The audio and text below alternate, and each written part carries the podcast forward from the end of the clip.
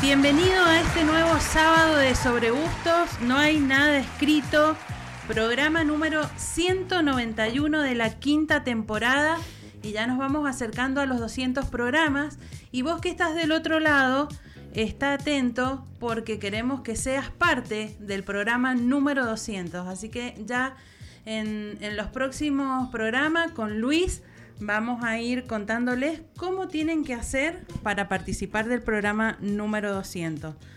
Mi amigo Luis Mantellini obviamente eh, no está, eh, por razones laborales se encuentra trabajando en una degustación en, en Tupungato. Quizás tengamos una llamada telefónica con él en algún momento del programa. Así que, bueno, mi nombre es María Elena Puerta y vamos a hacer un gran programa lleno de vino, aceites de oliva, gastronomía, actualidad y recomendaciones para que vos del otro lado puedas eh, vivir estas hermosas experiencias que te vamos a contar. Vamos a estar hasta las 14 horas acá por la 91.9 Radio Jornada. Saludo a Héctor del otro lado de la operación y mm, bueno, em, también eh, quiero saludar al equipo de Bodega Stapfile que nos acompaña eh, como cada sábado desde la primera temporada en especial a sus enólogos Ricardo Minucci y Fabricio Orlando, que se festejó el Día del Enólogo el pasado miércoles 7 de septiembre, así que un gran saludo para ellos que hacen vinos tan ricos.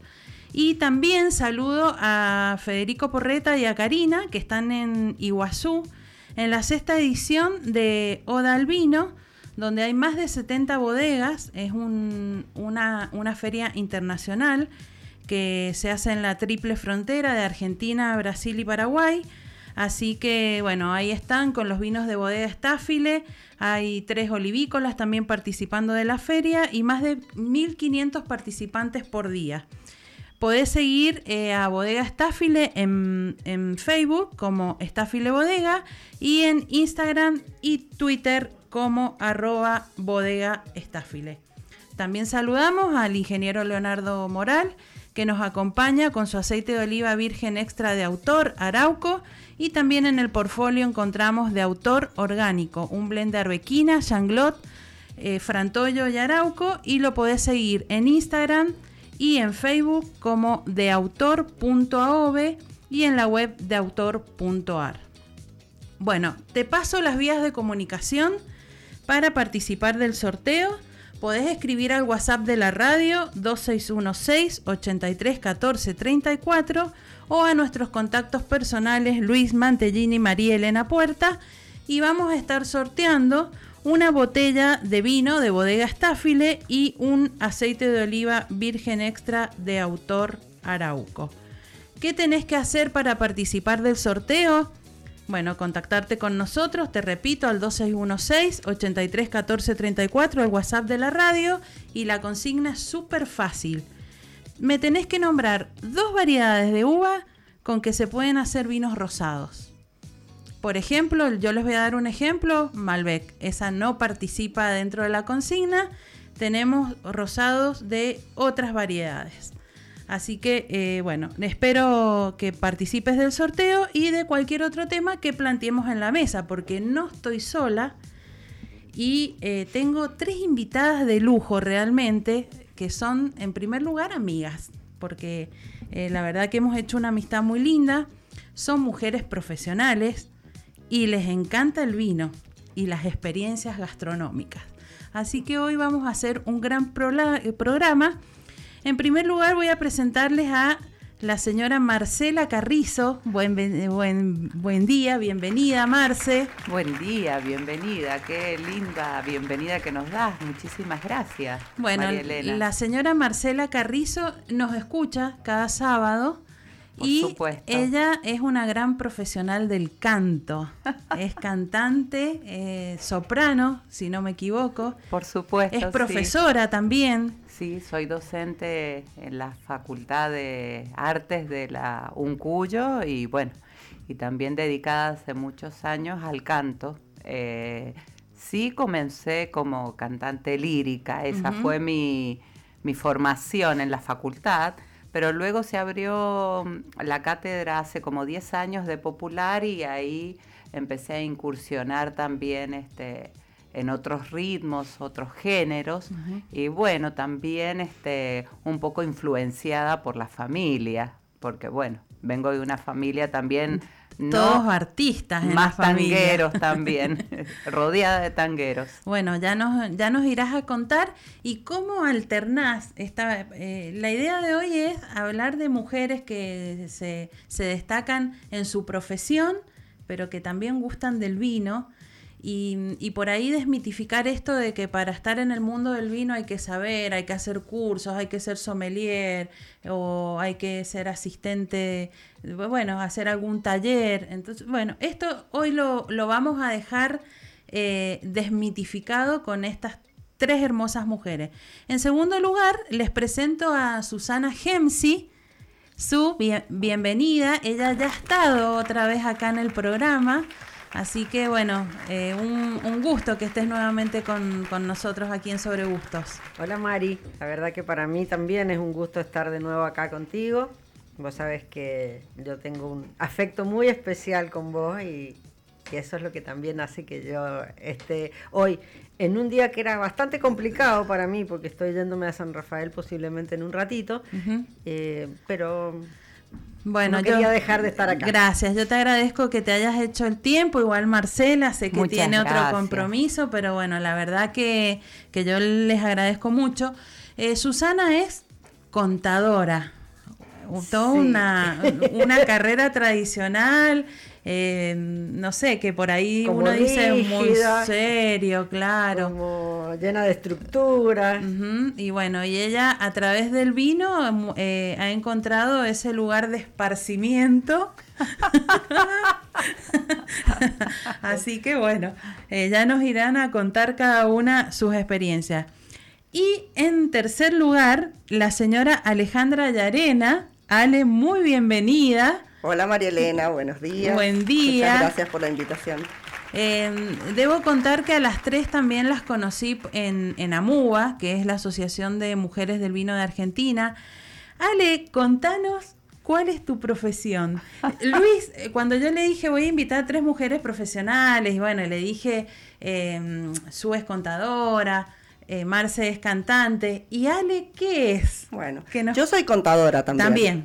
Lo que pasa es que hace muchos años, hace 31 años, eh, ingresé a trabajar al servicio penitenciario, en ese momento como estudiante de, ciencias económicas y en el área contable.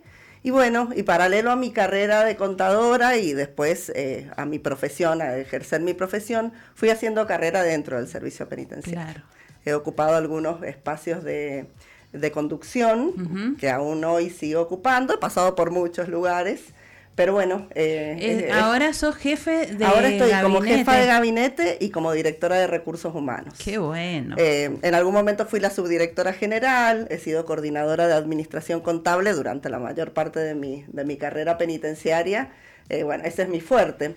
Pero después el desafío de empezar a, a adentrarme en otros temas eh, y bueno, y lo acepté al desafío y, no paré.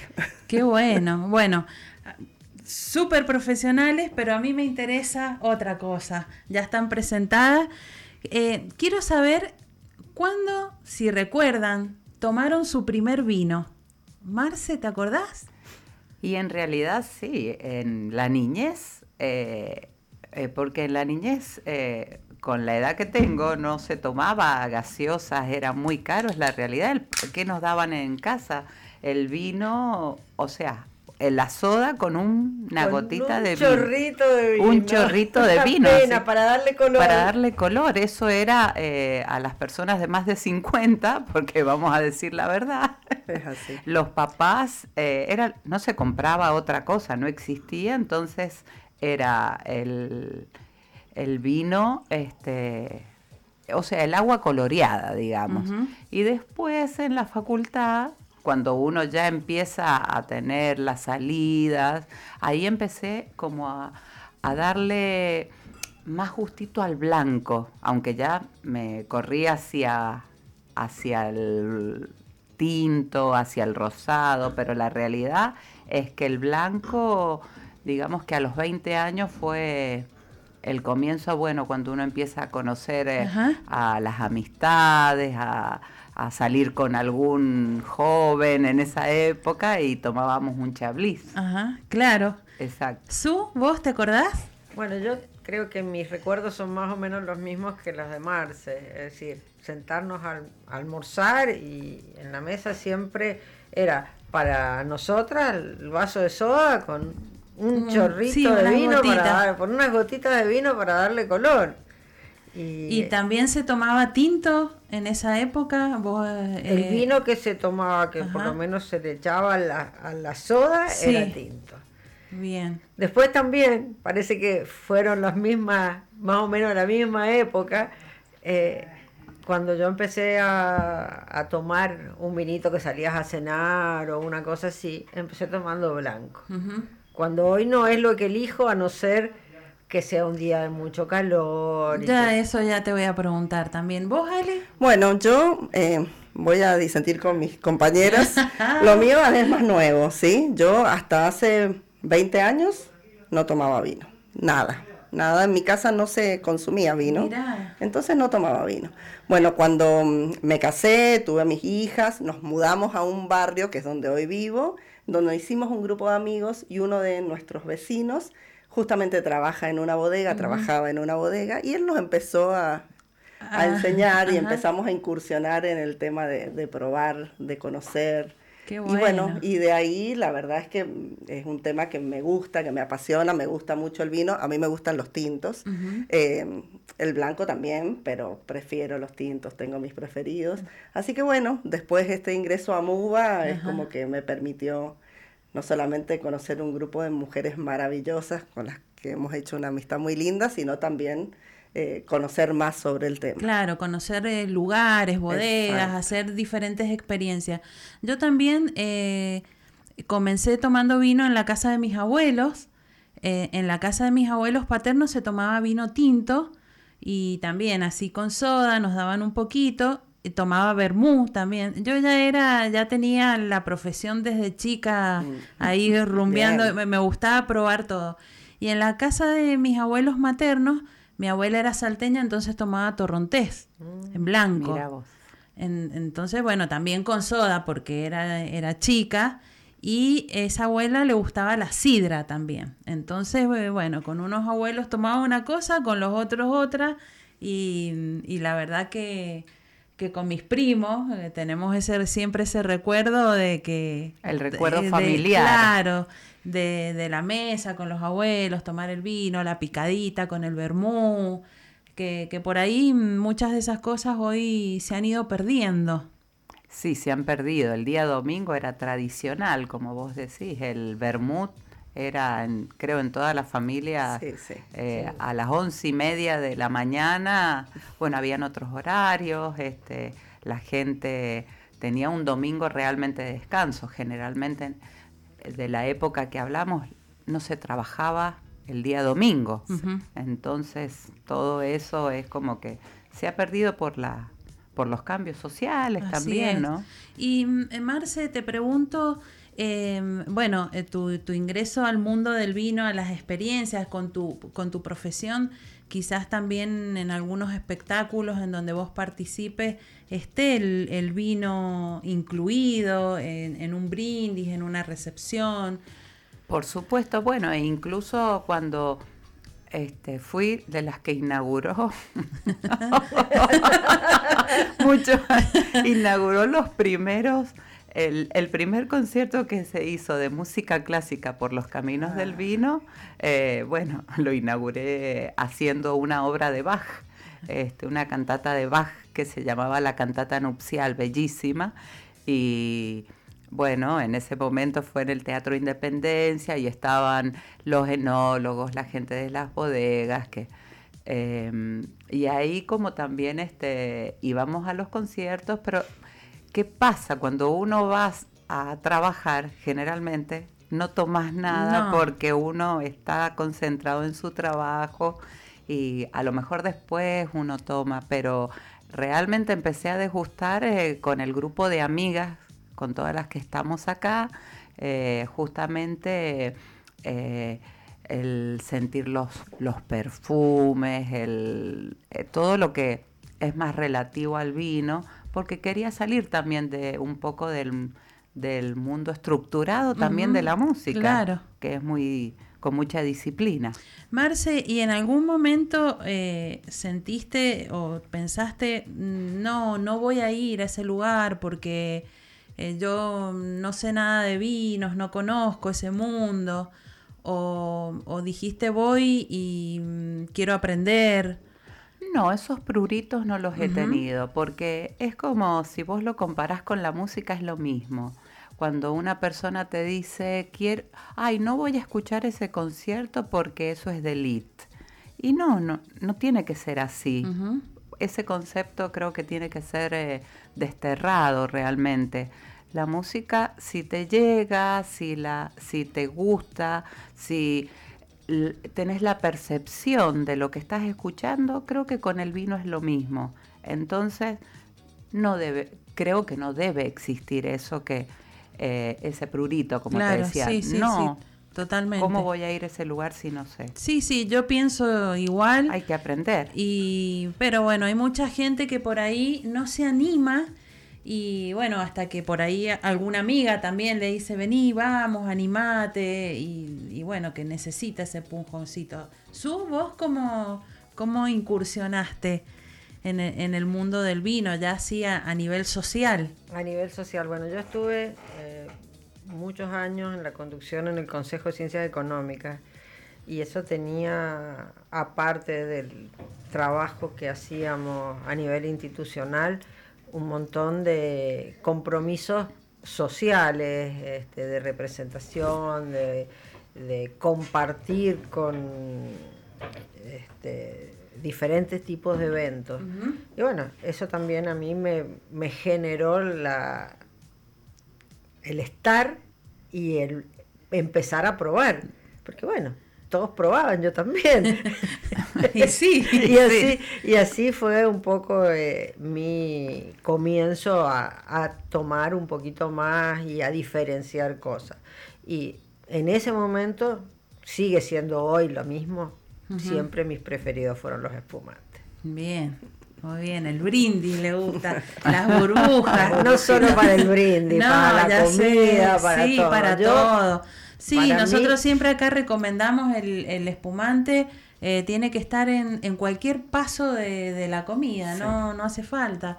Por ahí en una recepción, en, en, en la entrada. Desde la recepción toda- hasta el brindis final, no necesariamente tiene que ser para que brindar. yo- Para brindar desde el principio, digo yo. Por supuesto, claro. Una vez fui al casamiento de mi primo, que era en una bodega muy linda y que hacen un espumante riquísimo, que es uno de mis preferidos. Y, y yo dije, yo voy a tomar desde que llegue hasta que me vaya eh, espumante. Y, y cuando nos iban a servir en, en la mesa, que había vino blanco y tinto, el- le digo al mozo, ¿me puede traer un espumante? Y me miró como diciendo, el espumante es para el brindis, para la parte de la fiesta. No, le digo, yo quiero comer con, con espumante. Así que bueno, me trajo y mi hermano me acompañó también toda la noche y tomamos espumante. A mí me, me gusta A mí me mucho. gusta mucho el espumante para todo el, el tránsito de la comida. Me gusta mucho. Ale, y vos, bueno, incursionaste con, con este grupo de amigos. Exactamente. Ella ahora es una gran anfitriona que nos recibe en su casa. Y Eh, con gusto, con mucho gusto. Lo sabemos. que- Y, y bueno, y hay, hay vino, siempre hay cosas ricas para comer. Hace muy ricos postres, Ale. Em, Mis hobbies. tus hobbies. El Cuan- vino y los postres. Muy bien. Cuando, cuando mm, decidiste ingresar a, a MUBA, por ejemplo, em, ¿fuiste, em, alguna amiga te recomendó? Bueno, ¿Cómo sí, fue? en realidad me invitó eh, nuestra amiga en común, Fabiana Canet, que me dijo, vení, sumate. Eh, bueno, me gustó porque, bueno, como les contaba recién, yo ya algo estaba aprendiendo de este amigo nuestro que nos daba algunos tips. Y, y bueno, me encantó, me encantó esto de conocer lugares. Hemos tenido charlas en donde nos han eh, eh, eh, explicado y dado conocimiento de distintos temas. Esto de que nos reciba en cada bodega los enólogos y nos expliquen todo el proceso me parece eh, maravilloso. Y bueno, y creo que en, menor medida y sin, sin querer eh, usurpar ningún, ningún tipo de, tarea que haga otra persona, pero creo que nosotras desde AMUBA nos transformamos en cada en nuestro ámbito después en embajadoras del vino. Exacto. A mí me pasa en el servicio penitenciario. Nada que ver tiene con el vino, claro. pero cuando nosotros recibimos alguna delegación de afuera que vienen de otros servicios, bueno, yo soy la encargada de conseguir alguna bodega donde puedan ir a visitar, eh, hablar con las personas de la bodega y bueno, eh, qué bueno. Me tiene como una referente. Mira, eso que soy solamente una interesada y una aprendiz de todo este tema. Así es, son eh, consumidoras. Por supuesto, y justamente con el lo que decía Alejandra de lo que vamos aprendiendo, la parte aromática, que era algo que siempre a mí me costaba muchísimo y estoy frente a una copa y estoy eh, percibiendo. Y ayer estaba en el parque haciendo gimnasia, una cosa, y justo la profesora tenía un perfume y fue una cosa como que se me abrió la cabeza en ese instante porque percibí el perfume de la flor que eh, a veces te dicen no percibí flores en, y dije es esto, es esto pero han pasado, bueno, varios años y, y cómo, bueno, el, en el cerebro queda... Exacto, esa, esa, memoria olfativa que tenemos. Es impresionante la memoria olfativa. Es impresionante. Es impresionante. ¿Cómo te vienen los recuerdos cuando uno... Sí, por ahí vos, vos decís, eh, estoy mm, eh, frente a este vino, haces la olfacción y decís, eh, por ahí como, como dice Marce, no, no percibo, ahora ella quizás no percibe esa flor, pero se va a acordar del perfume de la profesora. Entonces ahí después eh, la mente empieza a buscar y dice, bueno, es una flor, puede ser, no sé, la violeta, un jazmín, eh, algo. Que, que, uno va, va percibiendo. Justamente lo que dijiste, yo percibí jazmín. Ajá. Fue una cosa que se me abrió en ese momento y bueno, se lo dije y te imaginas todo lo que me dijeron, lo, se dio una situación graciosa porque este, el perfume del jazmín y lo relacioné con el vino, bueno, de ahí un montón de, bueno, y, Y esa flor, que es una flor blanca, vos dijiste que te gustan los vinos blancos, es un, es un descriptor que en, en algunas variedades está, entonces, bueno, muy bien. E, es, ejercicio, es, entrenar eh, la nariz, el paladar. Y, bueno, ya hace eh, varios años que, ustedes están, digamos, tomando vino en, eh, socialmente y, aprendiendo cuando uno va a bodegas, a las experiencias. Así que bueno, ya vamos a seguir hablando de todo esto, pero vamos a ir a un pequeño corte. Antes te voy a recordar del sorteo de una botella de vino de bodega Estáfile y un aceite de oliva virgen extra de autor Arauco. Mm, comunicate al 2616 83 14 34 y me tenés que decir dos variedades de uva con que se puede hacer vinos rosados, por ejemplo Malbec. Así que espero tu llamado. Nos vamos a ir un corte muy chiquitito y ya volvemos con más sobre gustos, no hay nada escrito.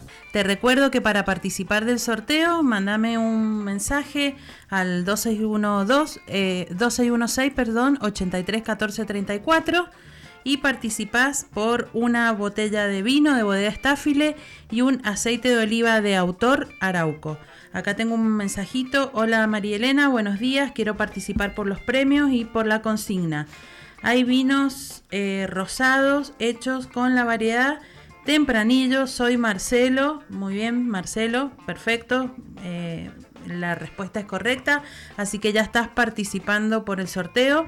También saludo a, Eli y a Alicia que están desde tempranito mandándome mensajes que, que se iban a aprender a la radio. Nos escuchan todos los sábados. Así que un cariño muy grande para ellas. Eh, Marce, te pregunto, hace, hace poquito, hablando de tu profesión, lanzaste tu, tu eh, no sé, disco, CD. Sí, mi disco, es verdad. Sí, eh, había sido producido justo justo antes que comenzara la pandemia. Fue un gusto personal eh, de grabar este, dejar, digamos, plasmado lo que es la voz, porque la voz es lo mismo que un deportista. Eh, llega un momento en que uno como profesional debe retirarse y bueno, me acuerdo eso siempre de Leopoldo Federico, un gran bandoneonista, ¿no? Que él decía, la familia te puede decir, ay, qué bien, qué bonito, seguí, seguí, pero uno sabe interiormente cuando dice, hasta aquí eh, debo presentarme, ¿no? Y bueno, por supuesto que creo que me quedan todavía años para presentarme. Así que, pero mm, bueno, dejé plasmado eso y no lo había podido eh, presentar en público. Con, recibí una ayuda del INAMU para grabar tu primer disco. Tampoco nunca me había animado, es la realidad.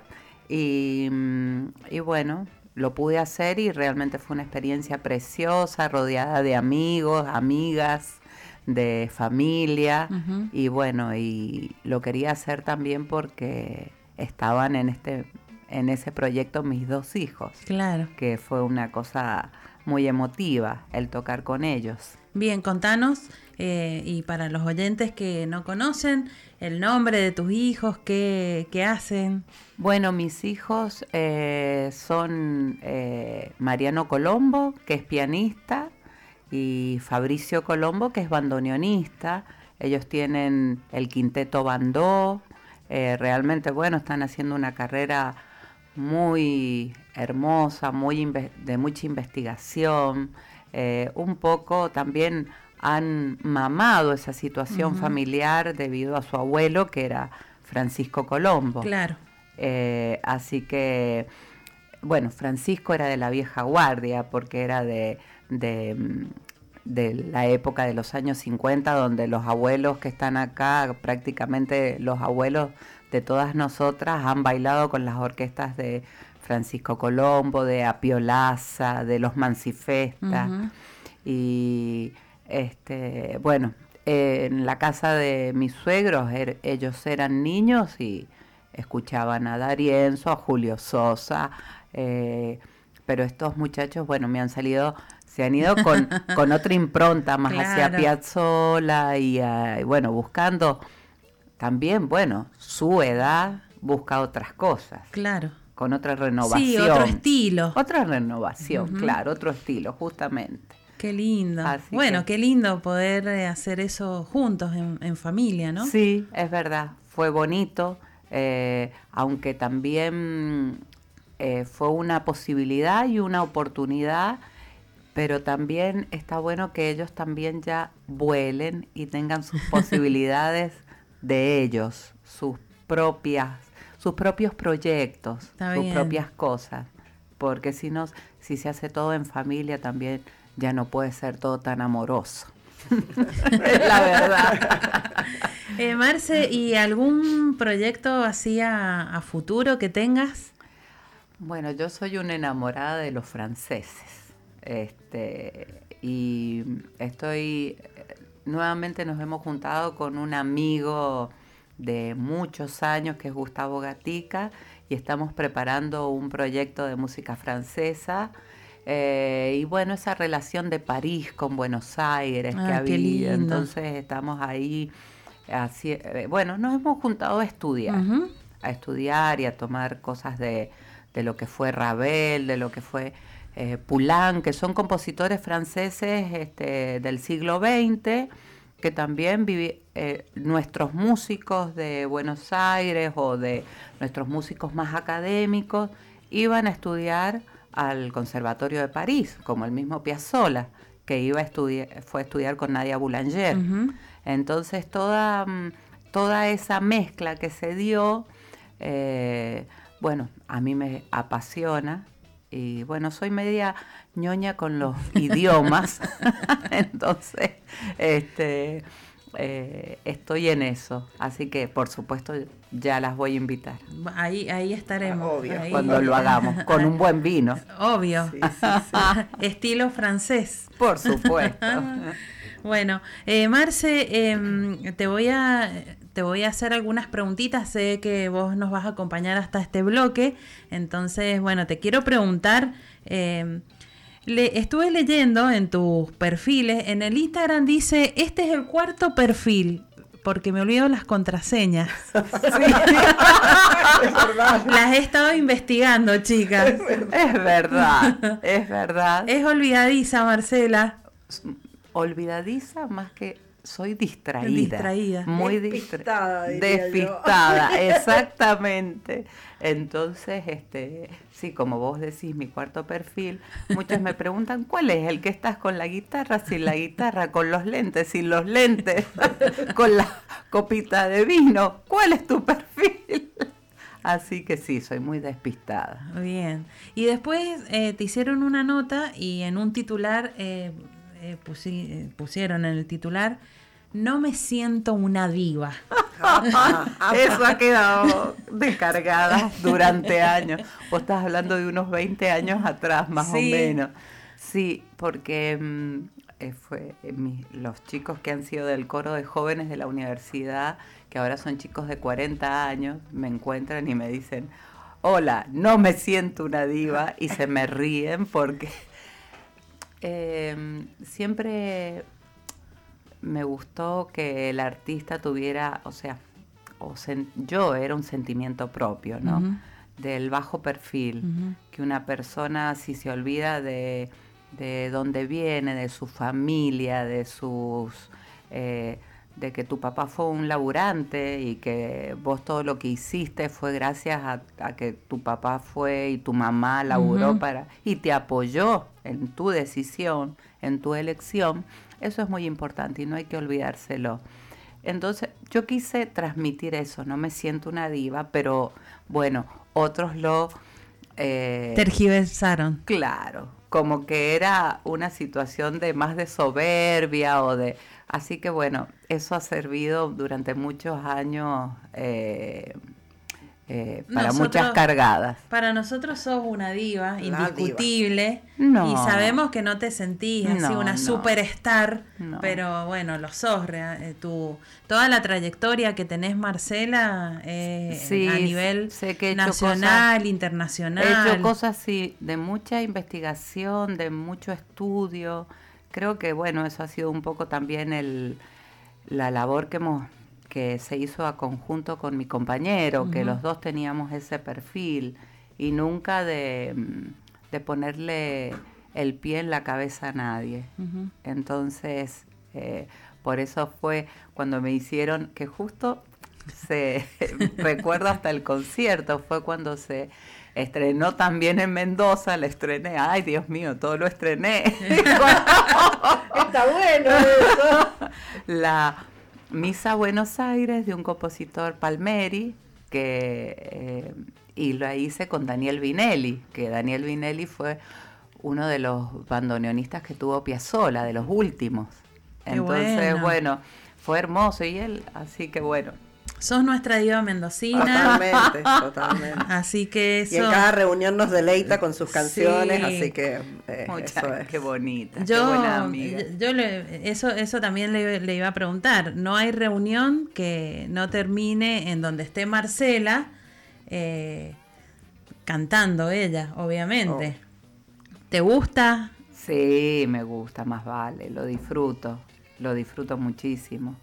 Y este es bueno, lo llevo conmigo, es el Claro. instrumento que eh, otros llevan su, su violín en la mano o su, Su guitarra. su guitarra, yo lo llevo conmigo. Bueno, entonces eh, este corte, nos vamos a ir al corte con un... ¿Un pedacito de algo? Sí, yo te voy a decir cuándo. Bueno, voy a ir buscando alguna letra, porque Así como que- soy olvidadiza. Eh, eh, algo, algo cortito. Dale. Eh, les quería preguntar, chicas, eh, a las tres, eh, así unas preguntitas de ¿qué prefieren el, el vino seco o el vino dulce? ¿Ale? Eh, el vino dulce me gusta. ¿Te sí. gusta? Sí, sí, sí. Sí, no para todas las oportunidades, pero sí, me gusta. Eso te voy a preguntar, cuando vos te iniciaste en el Sí. consumo, ¿empezaste eh, más por lo dulce y después fuiste a...? En realidad, el, la cepa que a mí me encantó cuando empecé a consumir es el Syrah. Ajá, ¿sí? mirá. El Syrah. Ese ¡Qué me atrevida! encantaba, Me encantaba, me encantaba. Era como que hasta, hasta creo que lograba eh, diferenciarlo. Mirá, ¿sí? qué bueno. A los otros no, era toda una mezcla que era tinto. Siempre me gustó más el tinto. Vamos a decirle a nuestros oyentes, Syrah es una variedad que tiene su potencia. Entonces, iniciarse con esa variedad realmente es sí. una es de penitenciario. De penitencia. Exactamente. Después el Malbec me gusta mucho. Y después, eh, no hace tanto tiempo, conocí el Cabernet Franc, que me parece un vino con- Claro. muy potente. Sí, Y eh, con descriptores muy claros. es me- elegante, es lo contrario del Syrah. Claro, Eh, claro. porque el Syrah tiene mucha potencia, astringencia, tiene aromas que son eh, animales, como se dice en, en la jerga de lo sensorial. Y el Cabernet Franc, bueno, mm, es muy sedoso, es elegante. Es la contraposición, pero son dos variedades muy complejas. Para mí es puro pimiento rojo. Ese es bien, el descriptor que, Claro, sí, sí, que- sí, que sí. lo percibo eh, todo el tiempo. Bien. O sea, Eh, bueno, Su ya nos había dicho de su preferencia por las burbujas. Y pero te pregunto, burbujas secas, burbujas dulces, Burbujas secas. secas, bien. Los extra brut, los, extra brut, nature. los nature. Ujú. Bien. No me, da- no me des un espumante dulce porque eso sí No. que no me gusta. Bien. Eh, Su, y eh, en, en vinos secos, en eh, tintos, ¿tenés alguna, o blancos, ¿tenés alguna variedad favorita? Mira, en, en los tintos me gusta el Cabernet Franc. Es mi preferida. Bien. Perfecto. ¿Vos, Marce? Eh, sí, como Susi también, el Cabernet Franc. Sí. Mirá, acá tenemos Team Sí. Cabernet Franc. sí. Sí, pero también el, mm, el, el Syrah de algunas bodegas eh, realmente también, También te gusta. me han gustado. ¿Y blancos qué, qué te gusta?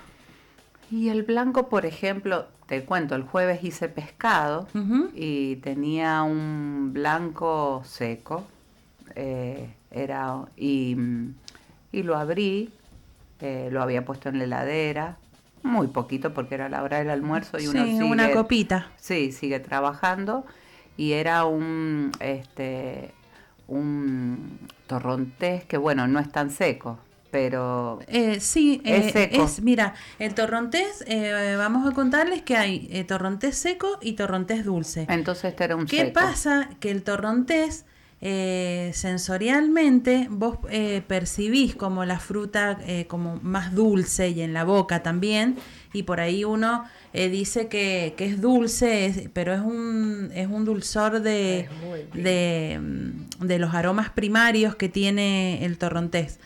Es decir, eh, es seco lo que vos has servido, pero Sí. uno le percibe un cierto dulzor al torrontés. Particularmente esa cepa es así, o como alguna criolla también, eh, ese, ese dulzor de la uva moscatel.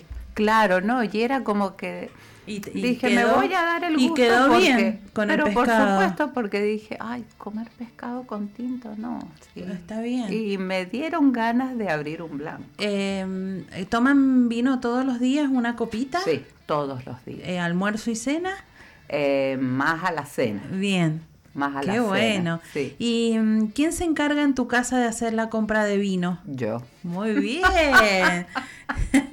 Soy la encargada incluso este en una habitación que ya no está uno de mis hijos, este es una habitación también que es muy oscura, muy fresca y me dicen, "Viejita, ahí tenés la cava." La cava. Y sí. Siempre está llena. Muy bien, qué bueno. Sí, sí, Qué sí. bueno, qué lindo. Así. ¿Y mm, eh, compras en, en supermercado, en vinoteca? Eh, cu- eh, cuando vas de visita a una bodega. Eh, bueno, voy a algunas vinotecas, eh, tengo una tengo una mm, bodega en particular Ajá. que nos gusta mucho, los vinos de Cecilia, Ajá, de Cecilia sí. Buch. nos gustan mucho una variedad que ya venden, que bueno, no sé si se puede Sí, decir. eh, digamos, nuestra amiga Cecilia Bus de Bodega Vinorum. Sí, este, el Bransen, eh, mi marido es como un fan de, esa- de esa sí, etiqueta. de esa etiqueta. Y así que bueno, eh, cuando voy a, lo- a verla, Cecilia, me traigo varias cajitas. Y, Ahí ya se hace parte de la compra. y bueno, y después este me gusta mucho el, el Cabernet Franc también de otra bodega que ese lo compro a veces online. Ajá, buenísimo. Ah, compras online Me también. Qué mandan bueno. ofertas, sí, me mandan ofertas y me dicen, está este y bueno, lo compro. Bueno, ahí descubrí un poco el Bonarda Bien. también, cuando se le empezó a dar más... eh, Sí, comunicación. Exactamente, y ahí, bueno, hay Bonardas que no me han gustado y otros que me han parecido muy ricos, muy ricos para acompañar un asado, me parece que era un vino como olvidado, ¿no? Y sí, en realidad mm, eh, eh, Bonarda se utilizaba en, en corte siempre, en los Ujú. blend.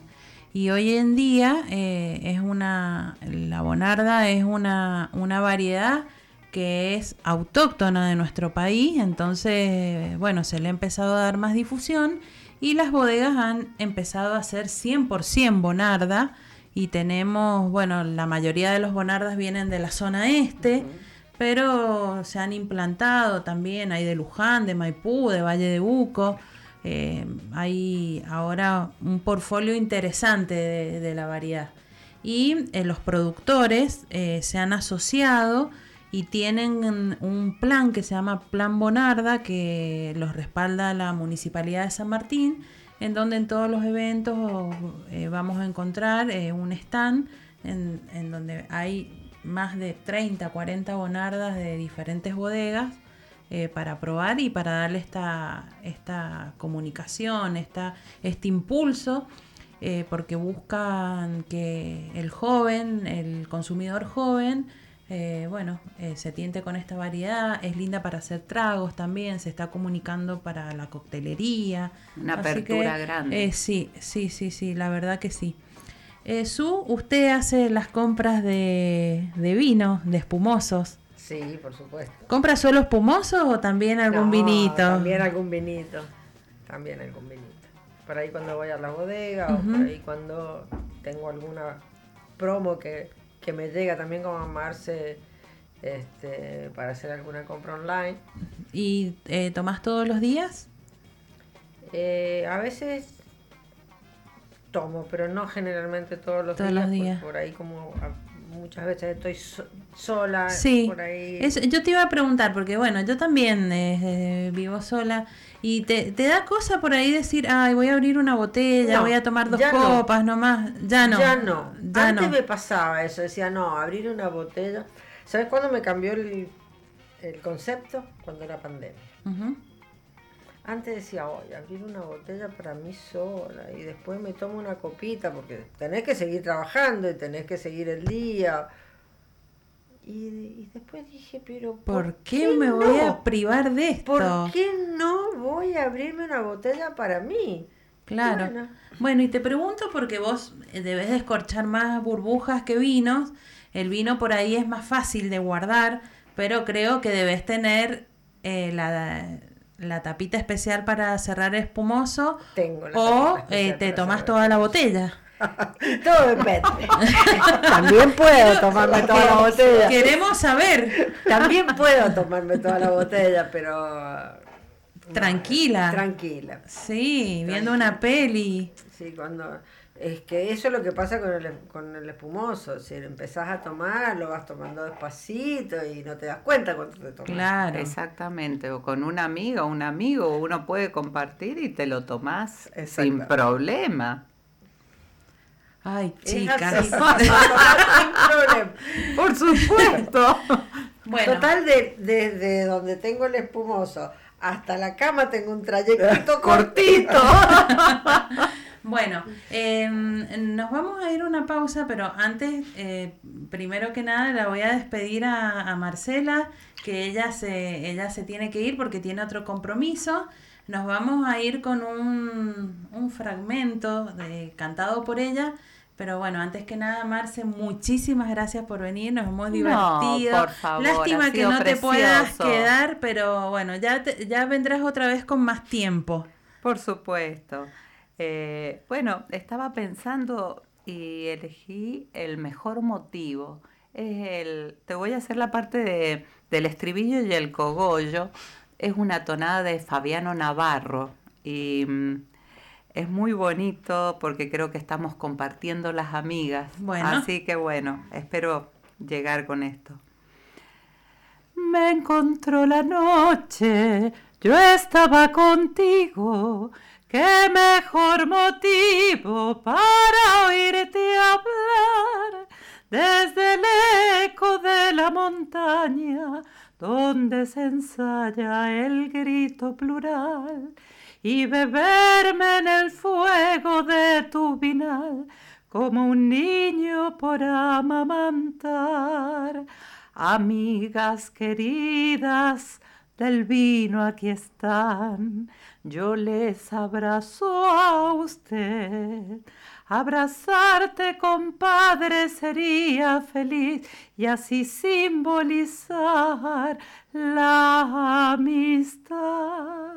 Y ahí vuelve, me encontró la noche, yo estaba contigo, qué mejor motivo para oírte hablar desde el eco de la montaña donde se ensaya el grito plural y beberme en el fuego de tu vinal como un niño por amamantar.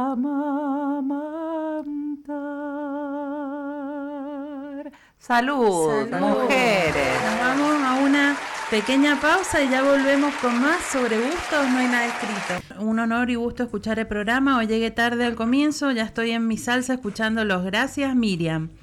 Eh, por supuesto, aunque sola, abre una botella. Ella eh, nos dice que sola ella abre una botellita.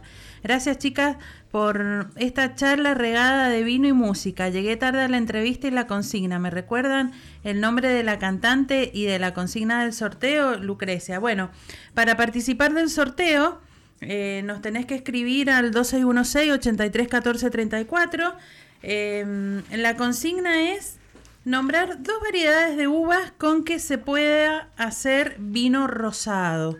Así que espero tu mensajito.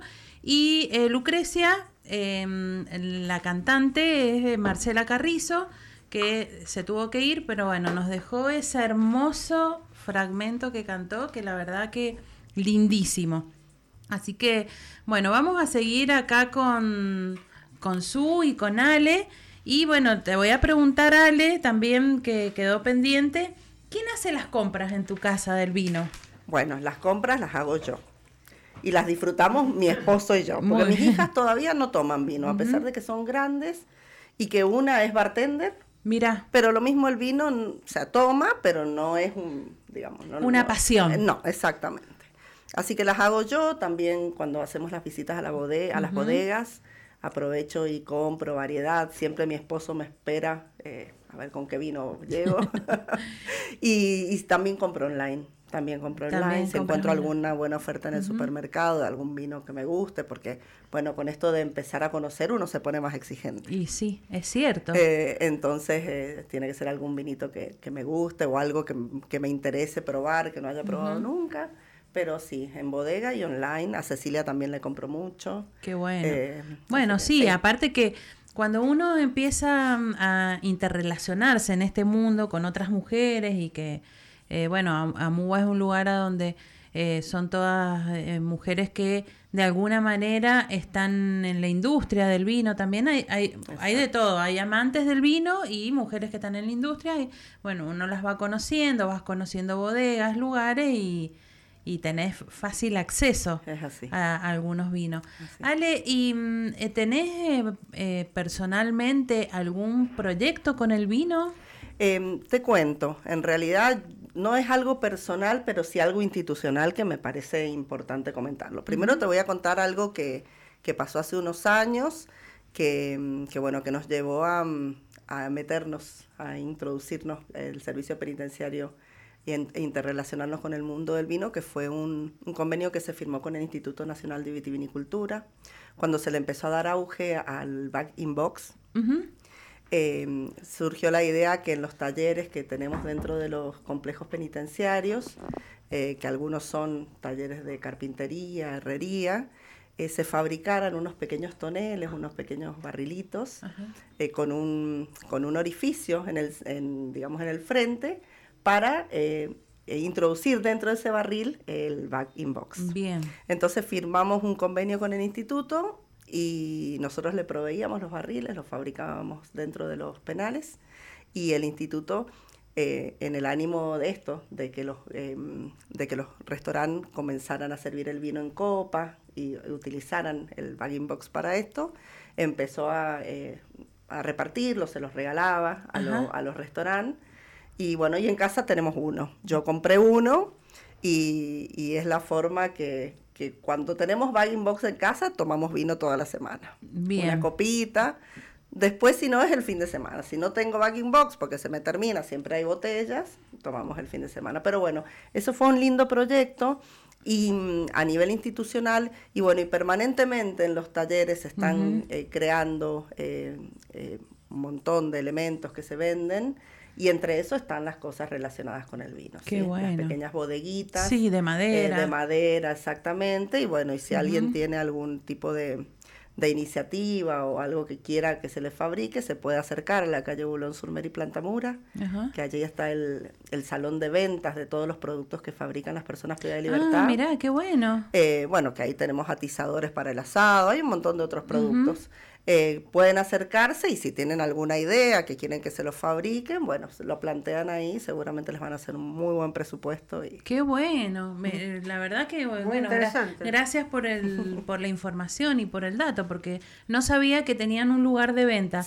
Eh, sé que, eh, bueno, se hacen muchas cosas mm. dentro de, de, de las penitenciarías pero no sabía que había un salón de venta. Sí, sí, sí, sí, es un chaletcito viejo que está muy bien mantenido, era la antigua casa del director hace muchos años. Claro. Y bueno, ahí es el salón de ventas de todo. Qué bueno, vos sabés que he visto en, en, en, algunas degustaciones y por ahí eh, algunas que se hacen al aire libre, que eh, con la pandemia eh, mm. se volvió a estar en, en los jardines de las bodegas y he visto en algunas bodegas estos barrilitos eh, que, que, tienen la bolsa del bagging box dentro y te, te haces el servicio de, del Exactamente. Bueno, muchos de esos los fabricamos nosotros. Seguramente hay otros otros lugares que, que también los han fabricado, pero a través del instituto. Aparte, nuestro tiene el sello del servicio penitenciario en el frente. Qué bueno, qué lindo. Bueno, eh, muy muy buen sí, dato. Aparte es una colaboración importante con con la causa también, ¿no? Sí, sí, sí, seguro, porque bueno, es, todo trabajo y esto de poder... De la reinserción. De que las personas que están privadas de su libertad puedan tomar el hábito, los hábitos del trabajo, de la educación, parte es esto, la tarea que se hace en los talleres de, de producción, eh, que bueno, tratamos de darle, eh, digamos, calidad a los productos para poder competir en el mercado. Así es, bueno. Su, ¿te gusta cocinar? Me gusta cocinar. ¿Qué, ¿Tenés algún plato que todo el mundo te pida? Decir, Su, quiero que me hagas tal cosa. Sí. ¿Qué? A ver, cuente, cuente. Tallarines caseros. Tallarines caseros. He visto muchas fotos ahí que lo, los, los deja secar, hace todo el proceso. Eh, Su, y mm, cuando, cuando te piden, por ejemplo, este grupo de amigas eh, al, que, al que pertenecemos, que nos hagas eh, fideos caseros, ¿pensás eh, en, en hacer algún maridaje, alguna salsa especial? Mira, generalmente mi fuerte no son las salsas sino los tallarines. Me gusta cuando hago yo los tallarines, generalmente charlamos con, con las chicas y decimos, bueno, yo hago los tallarines, de las salsas se, se encargan ustedes. Bien. Pero también hago una salsa y bueno, depende si las salsas van para lo que tenga que ver con tomate o van para lo que tenga que ver con más crema, más verdurita. Eh, y depende de eso también con qué a mí personalmente se me ocurre combinarlo o maridarlo.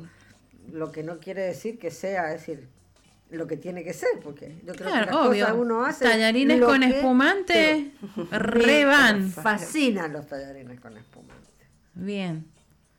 Me fascinan los tallarines con espumante. Es más, yo no me voy a olvidar que cuando yo cumplí 40 años, hice una juntada de amigas que fueron así. Tallarines, con espumante. Muy bien. De inicio a fin. Bien. Es lo que te gusta. Es lo que me gusta. Y hace varios años ya. eh, Su, em, ¿utilizás aceite de oliva virgen extra? Utilizo el aceite de ¿Te gusta? Me encanta.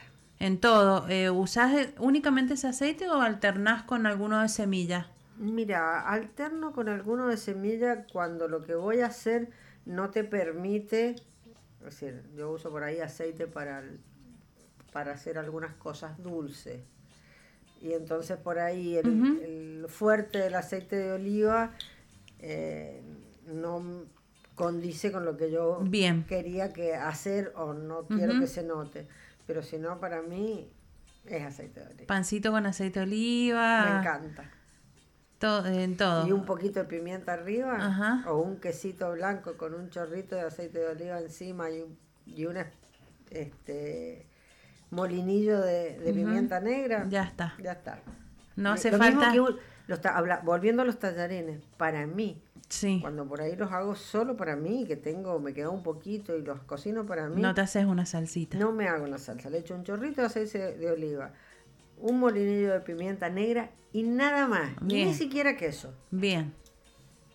Perfecto. Para mí con eso está suficiente. Ale, nos dijiste que te gusta te gusta cocinar porque dijiste que, que tu hobby son la pastelería. la pastelería. Sí. sí, sí, sí, desde hace muchos años que me encanta. De hecho, hace unos años atrás hice un curso.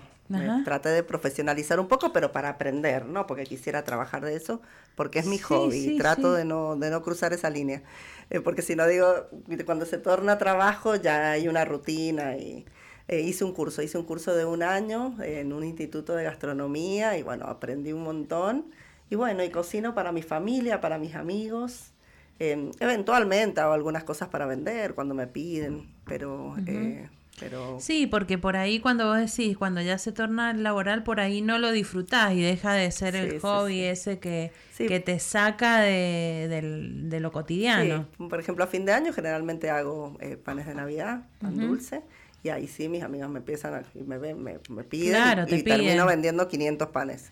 Pero bueno, eh, no lo hago... situaciones especiales. Exacto, no lo hago en forma así como Comercial. Exacto. Y también huevitos de Pascua. También los huevos de Pascua. Esos son como mis dos unidades de negocio al año, digamos. el resto, exactamente. El resto eh, lo hago totalmente por, por placer, porque es mi cable a tierra. Digo que los contadores por ahí estamos tan estructurados con un montón de cosas eh, que conozco muchos contadoras que su hobby es la, la, pastelería o la cocina. Me parece que es como un, un mix es como que te pones a hacer eso y no podés hacer otra cosa. Entonces, porque nosotros tenemos la historia de que hacemos más de una cosa a la vez. Sí. Y claro. te pones a cocinar y, no podés hacer otra cosa Es que, lleva su tiempo cocinar. y más cuando a uno le gusta, que querés que salga todo bien, todo perfecto. Eh, Así que bueno, sí, ese es mi hobby. ¿Y, y en la pastelería has em, implementado el reemplazo de la manteca por el aceite de oliva? Eh, sí, en algunos, en algunos casos sí. Eh, no en todos por esto que comentaba su, que en realidad el, el, aceite de oliva por ahí tiene un sabor bien fuerte, bien sí. y, y en determinados postres eh, Se nota. lo invade y pero, pero sí, cuando puedo, eh, yo en casa lo utilizo, utilizo también aceite de girasol, pero, pero el aceite de oliva básicamente me gusta y, y que sea de muy buena calidad porque El helado de chocolate amargo con un Bueno, chocolate- bueno, ahí está. Ahí está. ¿ves? Es En realidad, en, los postres que tienen, se- en donde está el chocolate semi amargo, ahí va muy bien. Va muy, bien. el aceite de oliva. En, en- en una mousse, en un brownie. Exacto, ahí va muy Ajá. bien. Sí, sí, ¿Y sí. tenés alguna especialidad?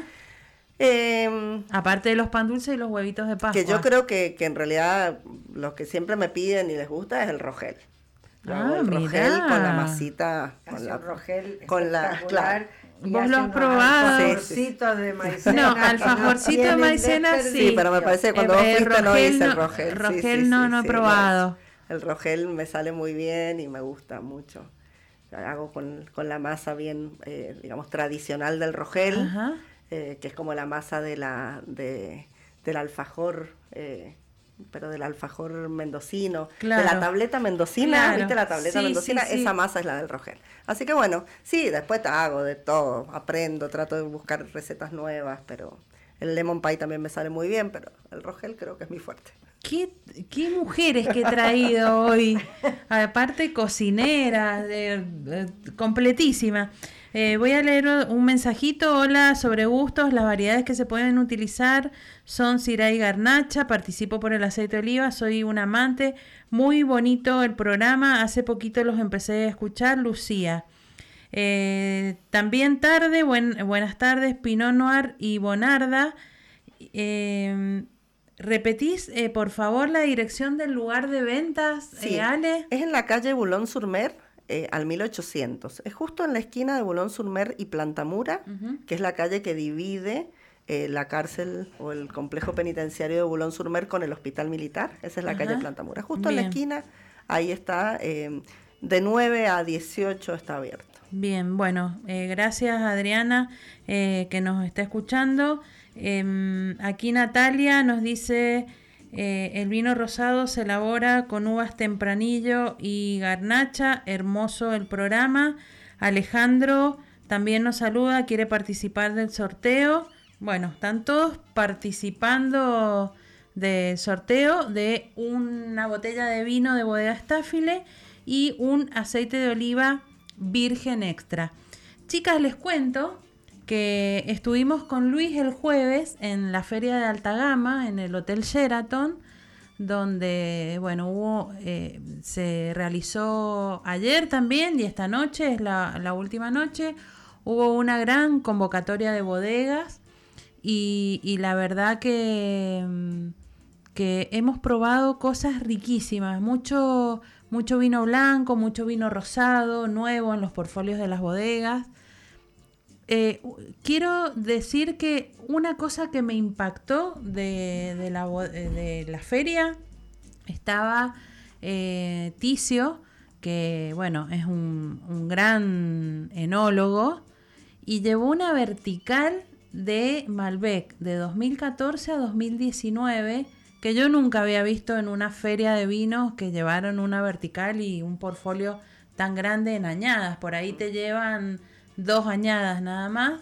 Y él contándonos eh, las características de cada cosecha, que por ahí eso en Argentina eh, todavía estamos lejos. En Europa eh, los, los enófilos buscan a ciertas añadas, acá en Argentina todavía no, pero la verdad que fue algo muy muy lindo. Y después otra cosa también novedosa, eh, había agua y soda en dispenser, que vos ibas con tu copita y te servías agua o soda, eh, que estuvo lindo para, viste, irte hidratando, todo. ¿Su te gusta ir a las ferias de vino?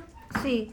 Eh, hemos estado con abstinencia de ferias porque, bueno, primero la pandemia, el año pasado mucha, todavía había algunas restricciones en el protocolo y muchas decidieron directamente no hacerse. Esta, bueno, después de tres años, eh, alta gama, eh, próximamente tenemos la Wine Fair, bueno, ya empiezan todas a, a volver a lo presencial, entonces eh, no sé, lo lindo de encontrarte con la gente ahí. Después de tantos años, había gente que decíamos, uy, hace- ¿Cuánto hace ¿desde que no cuánto ves?" que no nos vemos? Claro. Bueno, ¿te gusta ir a esa feria? ¿Qué aprovechás en, en esa feria o, o qué haces? Eh, ¿Probás eh, cosas nuevas, te dejas llevar por la recomendación de la persona que esté en el stand, vas y te probas todos los espumosos que hay en la feria. Trato Quiero saber. probar- trato de probar lo que puedo. Me gusta, me gusta probar. En- a veces tratando de no mirar qué estoy probando hasta después que lo probé. Bien. ¿Te gusta eso de, de tomar a ciegas? De tomar y decir, me gusta o no me gusta, independientemente de, de todo lo que pueda decir el nombre, la marca, la Sí. recomendación. Porque creo que de eso se trata, de tomar lo que te gusta. Bien. Perfecto, me encanta tu respuesta.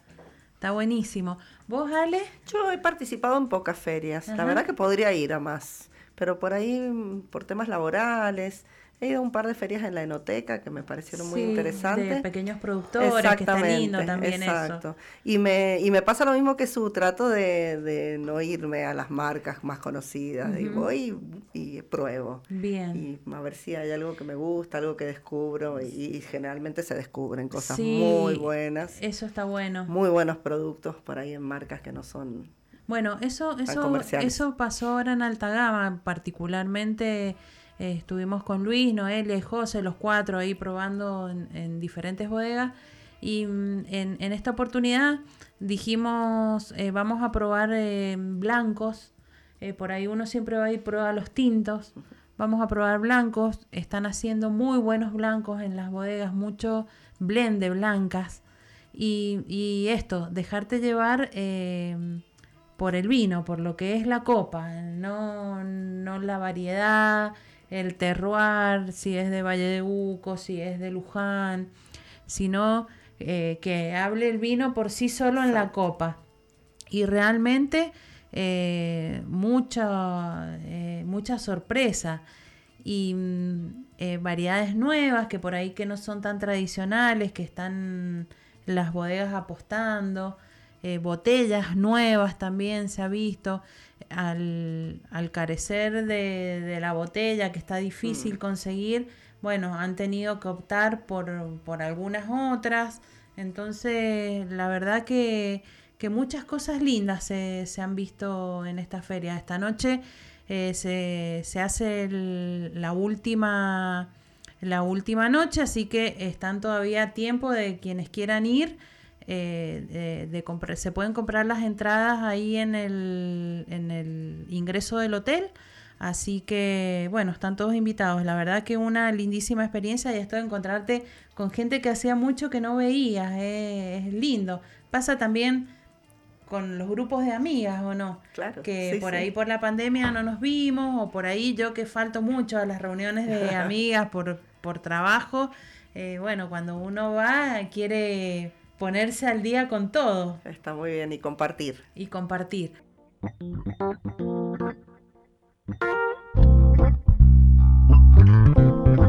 Último bloque de sobre gustos, no hay nada escrito.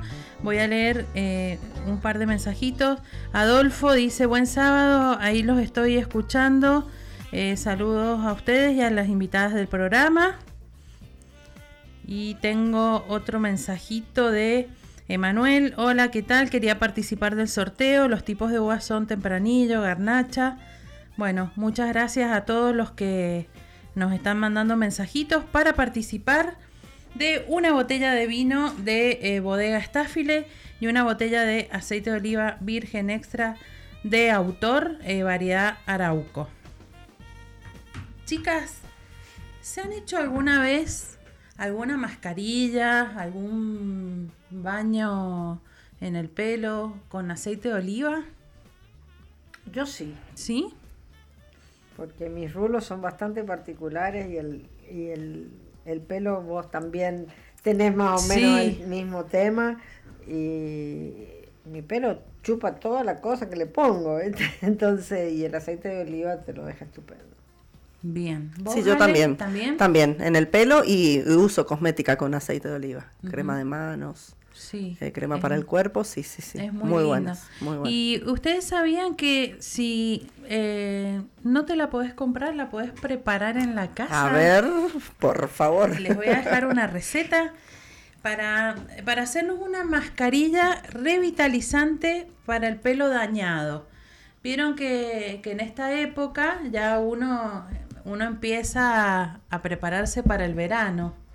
Entonces, bueno, empezamos a, hacer dieta, a, cambiar el guardarropa, porque ya se viene la época linda de que no estamos tan abrigadas. Y bueno, el pelo no deja de ser eh, un, eh, una excepción a esto, porque durante el invierno yo, eh, a mí me pasa que se me reseca mucho el pelo en el invierno, no sé por qué será. Yo tengo el mismo historia, que debo- debe tener que ver algo con el tema de los rulos. Mis rulos odian El invierno. pero lo odian, se me pone como seco, como duro. Sí. Una cosa como que si se me quedara congelado. Sí, a mí también me pasa igual. Entonces, bueno, pensé en, en buscar una receta de eh, una mascarilla revitalizante, como les dije, para un pelo súper dañado. Entonces, ¿qué tenemos que hacer?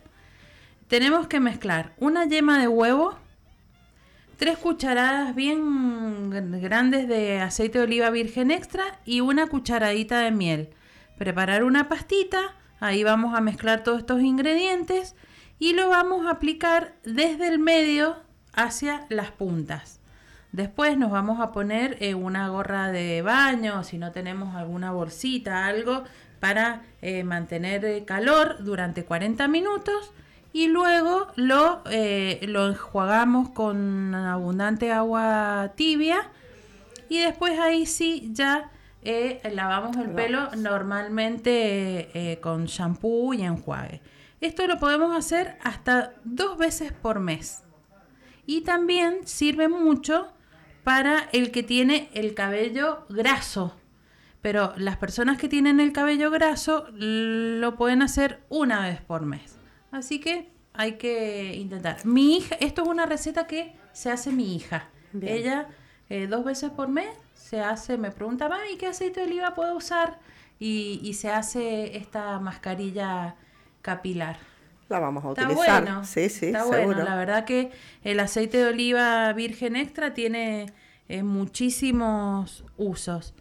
Chicas, les voy a preguntar, eh, ¿tienen algún lugar ideal en el mundo? ¿Les gusta un lugar mucho? Eh, acá, fuera, donde sea. ¿Ale? Eh, bueno, acá en el país hay muchos lugares hermosos, ¿no? Nuestro país es Sí. precioso. Pero yo tuve oportunidad de conocer otro país, eh, que es Aruba. y es el lugar donde me iría a vivir. Si me, está, si me está escuchando mi familia, van a estar riéndose porque es en mi lugar en el mundo. Es donde me iría a vivir sin dudarlo un minuto. Mirá. La, la, la mezcla de playa con un paisaje similar al nuestro, porque es un paisaje muy agreste como el, como el mendocino, pero con playa, eh, un poquito de viento, que eh, el calor no se siente tanto, a mi gusto, lugar ideal. Bien. ¿Su? Vos sabés que yo comparto Aruba con ella. Ah, pueden ser vecinas. Podemos ser vecinas. Bueno, yo quiero eh, decirle a los familiares de Su y de Ale que si hoy no vuelven se han ido las dos a Aruba. Sería un buen plan, sería un buen plan, Sería un un viaje de amigas. Telma, Telma y Luis de acá se van. No, realmente a mí me fue uno de los lugares. A mí me gusta mucho el mar. Es decir, me encanta. Es decir, para mí el- la playa es algo muy especial. Y por ahí las vacaciones sin playa para mí no son vacaciones. Claro. Bien. Este. Y cuando hablamos de playa, eh, a, mí, a mí se me viene siempre estar en la pileta, en la playa, un trago en la mano. ¿Tenés algún trago que te guste? Y bueno, según el país, si son playas internacionales, vas a Brasil, la caipiriña es como...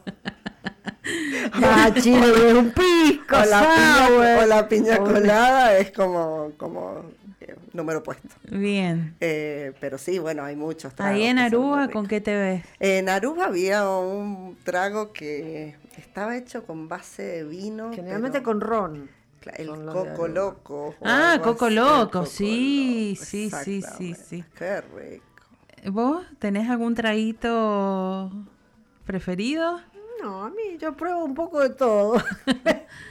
Me gusta experimentar. Sí, ¿te gusta probar? Me gusta ¿No probar. tenés preferidos? No. ¿Y espumante preferido tenés? ¿O también te gusta probar de todo? ¿O tenés al- alguna ahí que siempre compras una cajita? Y que, o que tenés guardada una cajita. Y uno hay uno que me gusta mucho. Hay uno que te gusta mucho. Sí, ¿Es extra brut? es extra. Ujú. Bien. Su, y a la hora de, de agasajar a alguien, si vos tenés que, que agasajar a alguien en tu casa, eh, ¿qué, qué, qué maridaje le haces? Por ejemplo, una, una velada romántica. Y una velada romántica para mí es con espumante. Con espumante. Sí. Ella, eh, ella le mete el espumante a, todo. A todo. Es más, yo no me voy a olvidar nunca, habiendo estado en, en Cancún, una mañana en un hotel, viene el, el mozo, se acerca y nos pregunta, ¿no quieren una mimosa? Ujú. Yo me quedé mirando y diciendo, ¿qué es ¿Qué es una mimosa? Y dice, es lo mejor que hay para la resaca. Yo dije, pero yo no estaba, no, no estaba con resaca. Pero lo vamos pero- a probar igual. pero vamos a probarlo. No se me hubiera ocurrido nunca tomar espumante en la mañana. Una mimosa es espumante con, espumante eh, con jugo de naranja, y una cereza. Qué bueno. Chicas, está mi querido amigo Luis Mantellini en comunicación telefónica. Hola Luis. Hola María Elena, ¿cómo estás? ¿Cómo anda esa mesa de mujeres? Muy bien. Bueno, te cuento que ahora en estos momentos estoy con Susana y Alejandra. Marcela estuvo los dos primeros bloques y se fue, pero se fue y nos dejó eh, cantando un, un fragmento muy lindo que después cuando vos escuches el programa para subirlo en la semana, eh, de, de Amigas del Vino, la canción, muy, muy linda. Así que la estamos perf- eh, pasando perfecto. Estamos tomando Malbec, así que muy, muy lindo. Y charlando, mujeres, imagínate. Bueno, sí, no, no, me imagino que ha sido un programa y que viene siendo un programa muy completo y lleno de información. Te cuento que los vinos, los cinco vinos que probamos los fuimos maridando con distintos sabores y resultó realmente muy interesante y muy desafiante los maridajes de hoy, donde hubo dentro de los ingredientes, bueno, hubo ajo, hubo eh, eh, hubo tomate, hubo textura, hubo mango, hubo eh, salsas de manteca, bueno, hubo muchas texturas lindas para jugar en esta gran degustación que básicamente fue probar los vinos, pero también disfrutar de estos juegos de maridaje. Bueno, acá el día está precioso, debe estar en unos 10, 11 grados de temperatura, pero la verdad que hoy en día está fascinante.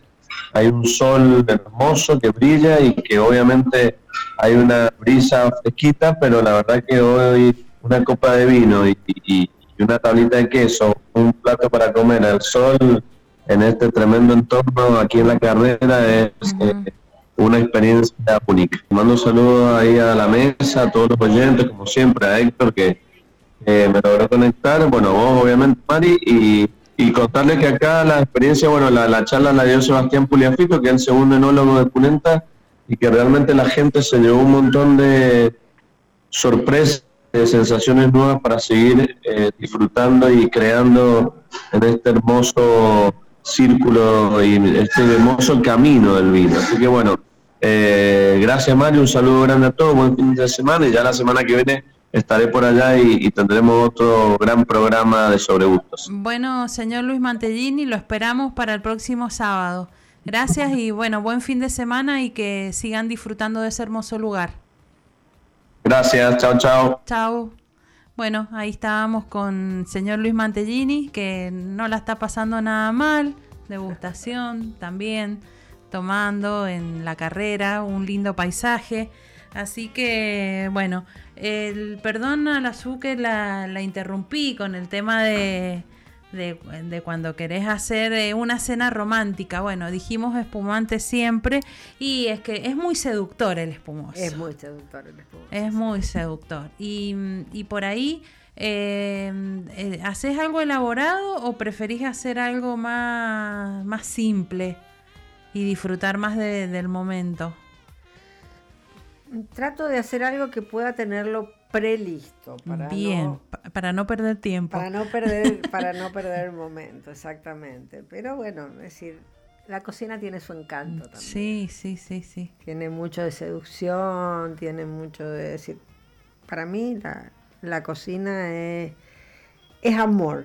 Es decir, yo cocino para la gente que quiero, si no, no cocino. Sí, total. Yo ta- eh, a mí me pasa igual. Sí, sí. A mí me encanta cocinar. Creo, Ale, vos también Sí, estás me pasa coincidiendo. exactamente lo mismo. A mí me gusta cocinar, pero uno cocina para, para los amigos, para la familia, para que uno, quien quiere. Por ahí si lo haces por obligación, o Yo, por ejemplo, tengo un compromiso no se te de ocurren ni ideas para qué hacer de comer. Yo tengo un compromiso de trabajo y no cocino. Voy a comer afuera o me junto en otro lado. Es decir, mi... por eso la- para mí la cocina es una demostración de afecto. Bien. Pasa por ahí. ¿Vos, Ale? Sí, coincido, coincido con Susi. Sí. A mí me gusta, bueno, más allá de la pastelería también cocino. No es mi fuerte, pero cocino. eh, me gusta dedicarle tiempo, principalmente los fines de semana, que es cuando tengo más tiempo libre. Ahí, bueno, es donde eh, para mi familia preparo un buen pastel de papas bien casero, que les encanta. Ajá. Eh, así que sí, sí, Qué sí, sí, me gusta, me Siempre- gusta, pero siempre con amor. Si no, no salen las cosas muy bien. Bien. Sí, es cierto. Yo creo que de eso se trata con la cocina. sí. Es decir, vos podés cocinar, eh, hacer- seguir una receta al pie de la letra y no le pones afecto, cariño, ganas y no sale lo mismo. Es cierto. Y mm, eh, recién hablabas, Su, dijiste algo que eh, cuando uno va a comer afuera, viste, Em, cuando uno cuando uno va a algún restaurante, em, ¿tenés algún tipo de, de gastronomía que te gusta mucho? Por ejemplo, no sé, la gastronomía peruana. Eh, sí, la comida peruana me gusta mucho, me gusta el sushi. Mm, Eh, y después buscar algo también característico de nuestro... de- Algo de- tradicional. Exactamente, Ajá. eso también. Sí, pero no, no soy muy pretenciosa, digamos, con el tema. No, no, está Siempre bien. que sea algo bien preparado y me gusta. Igualmente, hoy, hoy en, cuesta conseguir lugares en donde se coma lo casero Mm, tradicional argentino. Sí. No hay mucho. ¿Vos, Su, tenés algún tipo de gastronomía que te guste mucho? Mira, a mí me gusta todo. Sí, ya hemos visto. Eh, es una, es una mujer que se, entrega a todas las experiencias. Muy sí, bien, muy bien. y me gusta probar y me gusta experimentar. Me gusta mucho el pescado, que normalmente yo no lo cocino. No lo cocino no porque no me guste cocinarlo, sino porque cocinar pescado en un departamento es complicado. Sí, después te queda todo Después hay, una necesito semana. una sem- te- estoy comiendo pescado una semana entera, Entra- de la mañana a la noche. Entrás por el pasillo del edificio y dice, hay, hay alguien que ha hecho pescado en este edificio. Sí, es Exactamente. cierto. Entonces, generalmente aprovecho de comerlo cuando este, voy a comer a otro lado, porque no lo puedo cocinar.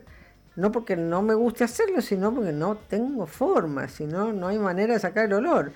Su, y a vos que te gusta tanto el, el espumante y que eh, muchos dicen sushi y espumante, ¿te gusta ese maridaje? Sí. Sí, me gusta. Me gusta el sushi, me gusta mucho el sushi y con espumante todo. Es un, es un maridaje rico. A mí Queda me muy gusta. bien, a mí muy me bien, gusta sí, mucho. Sí, o, o con algún Sauvignon Blanc Sí. también me gusta a Mm. mí el, el El sushi. Sauvignon Blanc también es me gusta de los blancos es el que me gusta. bastante. ese y el y el salteño. Ah, claro. el torrontés. El torrontés.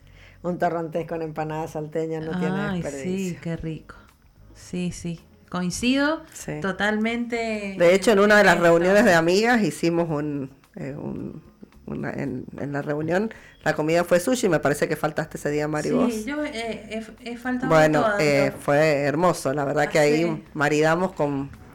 Con todo lo que encontramos. vinos, exactamente, pero muy bien, muy bien. Eso sí. es lindo, eh, por ahí en la en una juntada de amigas, decir, bueno, vamos a comer sushi, que cada una lleve un vino que le parezca que va a maridar con, y en, ahí en la experiencia uno va probando de todo y después sacas tus conclusiones. Sí, yo no me ato mucho tampoco al tema del maridaje, o sea, nada, el pescado me, me, gusta más con el vino blanco que con el tinto, pero si tengo que comer pescado con un vino tinto. Sí, aparte hay tintos que... Yo puedo comer este, cualquier cosa con espumante, no te preocupes. Por eso, ella, no se hace problema. Sí, sí, pero, por ejemplo, el pescado, por ahí a mí me gusta mucho con un pinot noir, con una garnacha, eh, quedan, quedan bastante bien. Eh, por lo menos a mí, a mí me gusta mucho.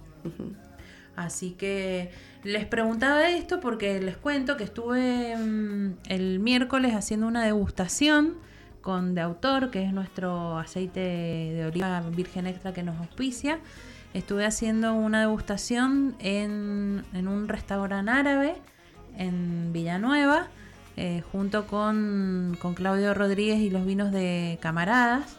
Así que bueno, fue una, una linda experiencia porque mm, Daniel eh, nos hizo como un menú de paso todo chiquito de, toda comida típica árabe. ¡Qué rico!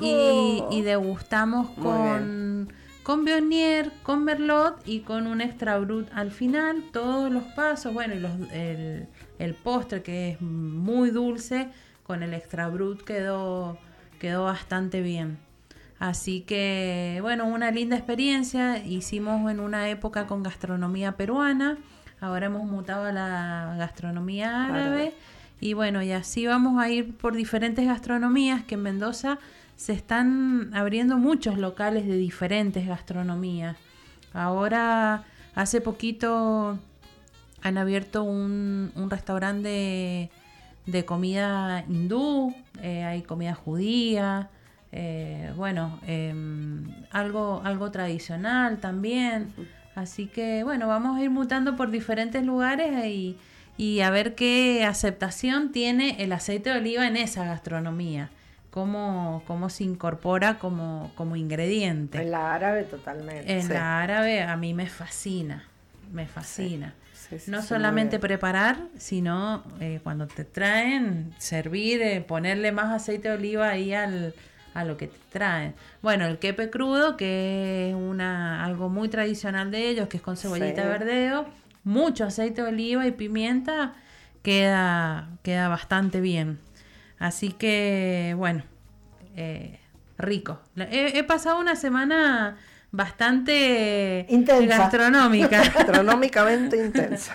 Así que bueno, chicas, se nos está terminando el programa. Les voy a decir el nombre de los ganadores. La botella de eh, vino de Bodega Staffile se la va a llevar Alejandro. Y la botella de aceite de oliva virgen extra de autor se la va a llevar Lucía. Así que en la semana yo me voy a poner en contacto telefónico con ellos para que eh, el sábado vengan a retirar eh, sus premios. Chicas, ha sido un placer compartir con ustedes. Les agradezco que hayan venido a, visitar a Sobre Gustos No hay nada escrito. Muchas gracias a vos por la invitación. gracias, Mari. Un, gusto, un gusto haber compartido este, este rato con ustedes. Bueno, ya nuestras amigas que nos están escuchando, les digo que eh, ya en, un próximo programa las, vamos a ir trayendo de a poco, porque somos muchas. Sería imposible acá todas juntas. Así que para Sería imposible para los pobres oyentes. sí, y para, y para Héctor, pobre. Así que, bueno, eh, muchísimas gracias. Gracias. Las quiero un montón. Hemos pasado un programa hermoso, divertido, con mucha información. Gracias a todos los que nos han llamado. Un saludo al señor Luis Mantellini, que se encuentra ahí en Tupungato. Gracias, Héctor, por la ahí estar al pie del cañón como todos los sábados y nos vamos diciendo que no hay vinos mejores ni peores, hay vinos que te gustan más o que te gustan menos, porque sobre gustos no hay nada escrito. Chau chau.